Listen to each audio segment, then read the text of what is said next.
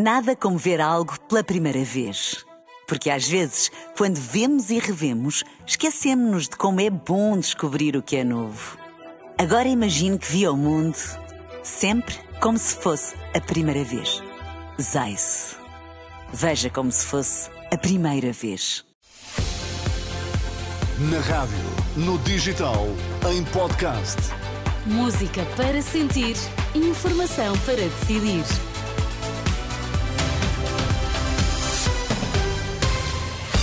Notícias na Renascença, para já os títulos em destaque. AD pela primeira vez à frente na sondagem das sondagens da Renascença, pormenores para conhecer nesta edição. Uma notícia Renascença, a estação de comboios do Oriente em Lisboa vai crescer para Poente. Informação para decidir aqui no T3 com Miguel Coelho. Pela primeira vez, a Aliança Democrática ultrapassa o Partido Socialista na sondagem das sondagens, o agregador da Renascença que junta todos os inquéritos de opinião e interpreta tendências à medida que os estudos são divulgados e publicados. Depois de nova sondagem divulgada esta sexta-feira, a AD reúne 28,5% das intenções de voto contra 28,2% do PS. Ainda assim, tendo em conta a margem de erro, o empate técnico mantém-se. Quanto ao Chega, Chega continua destacado no terceiro lugar, subiu eh, de forma ligeira nas últimas semanas para os 18,4%.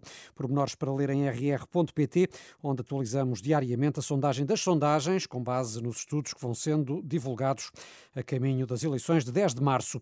Os oficiais da PSP alertam para o que dizem ser o colapso iminente da polícia. Numa carta aberta, divulgada esta tarde, o Sindicato Nacional dos Oficiais da Polícia denuncia a falta de investimento e de agentes, a pouca atratividade da carreira, associada ao estado eh, que diz ser deplorável, em que se encontram viaturas, instalações e equipamentos. Ouvido pela Renascença, Bruno Pereira diz que equiparar os suplementos das várias forças de segurança é apenas o primeiro passo, mas é preciso mais, a começar pelo investimento. Quase 95% dos orçamentos respectivos da PSP e GNR são consumidos só em salários, quer dizer que fica muito pouca margem para que as respectivas direções gerais possam eh, fazer investimentos que permitam reabilitar e investir em equipamento, em sistemas tecnológicos, em sistemas de alarmística, em sistemas eficientes, que permitam poupar dinheiro ao Estado, tornar o serviço policial mais funcional, mais eficiente, Ouvido pela Renascença, eh, Bruno Pereira, do Sindicato Nacional dos Oficiais da Polícia, mostra-se muito preocupado com a falta de atratividade da carreira,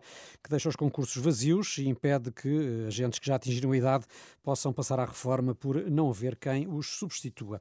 Também insatisfeitos, os trabalhadores da Caixa Geral de Depósitos avançam para a greve. A decisão do sindicato que representa os profissionais do Banco Estatal acontece depois de mais uma ronda negocial sobre os aumentos eh, para este ano. A Caixa propõe 3,25%, uma proposta proposta rejeitada pelos trabalhadores que pretendem aumentos de quase 6%, com um mínimo de 110 euros por mês. O Ministério Público vai recorrer da absolvição do ex-secretário de Estado Miguel Alves da prática de um crime de prevaricação de titular de cargo político. O acórdão foi conhecido ontem.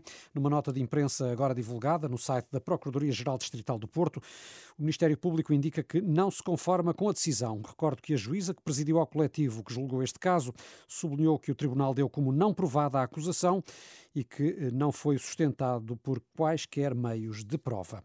Uma notícia renascença: a estação de comboios do Oriente em Lisboa vai crescer para Poente. O objetivo é ganhar capacidade para acolher os futuros comboios de alta velocidade. A Infraestruturas de Portugal contratou o arquiteto Santiago Calatrava, que desenhou a estação, para projetar a ampliação e quer começar as obras ainda este ano. É a segunda vez que o arquiteto é contratado para a ampliação, agora por 8 milhões e meio de euros. A primeira vez foi em 2008, mas o projeto perdeu a validade.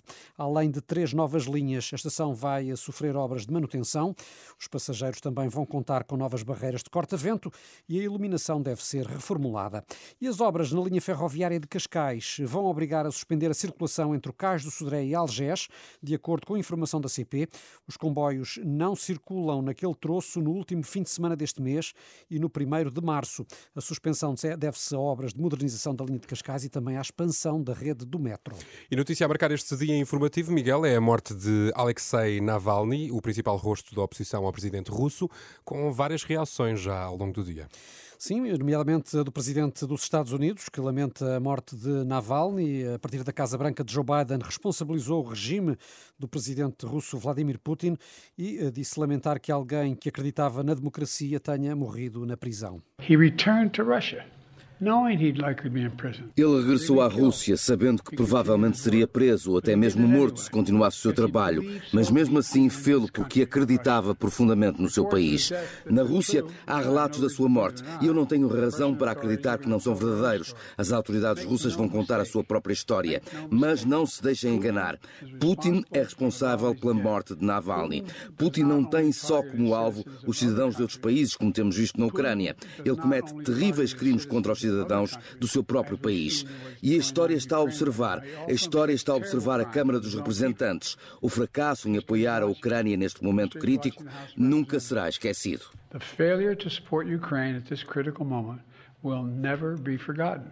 A reação do presidente dos Estados Unidos depois de conhecida a morte de Navalny, o ministro português dos Negócios Estrangeiros assegurou que serão intensificadas as sanções europeias contra o regime russo num novo pacote que já estava previsto para discussão na próxima segunda-feira. Estamos a discutir o 13º pacote de sanções. Eh, não, não estamos minimamente surpreendidos, eh, nem, nem nós em Portugal, nem eh, os nossos parceiros da União Europeia Europeia surpreendidos com mais esta manifestação da natureza do regime na Rússia, eh, vamos seguramente que intensificar as sanções, seja por causa da um, eh, invasão da Ucrânia, seja por causa também daquilo que é a opressão ao povo russo. No mesmo sentido, declarações de João Paulo Batalha, dirigente do movimento Frente Cívica, que se juntou esta tarde a centenas de pessoas que se manifestaram diante da embaixada russa em Lisboa, numa homenagem a Navalny. João Paulo Batalha defende uma resposta imediata. Impõe-se agora uma resposta política da União Europeia e a resposta é reconhecer que isto foi um homicídio de Estado o responsável é Putin e a melhor forma de responder a este homicídio é pegar no trabalho feito por Navalny e pela Fundação Navalny, que identificou 6 mil responsáveis do regime russo, e alargar as sanções europeias a esses responsáveis. Esse é o primeiro passo e deve ser imediato.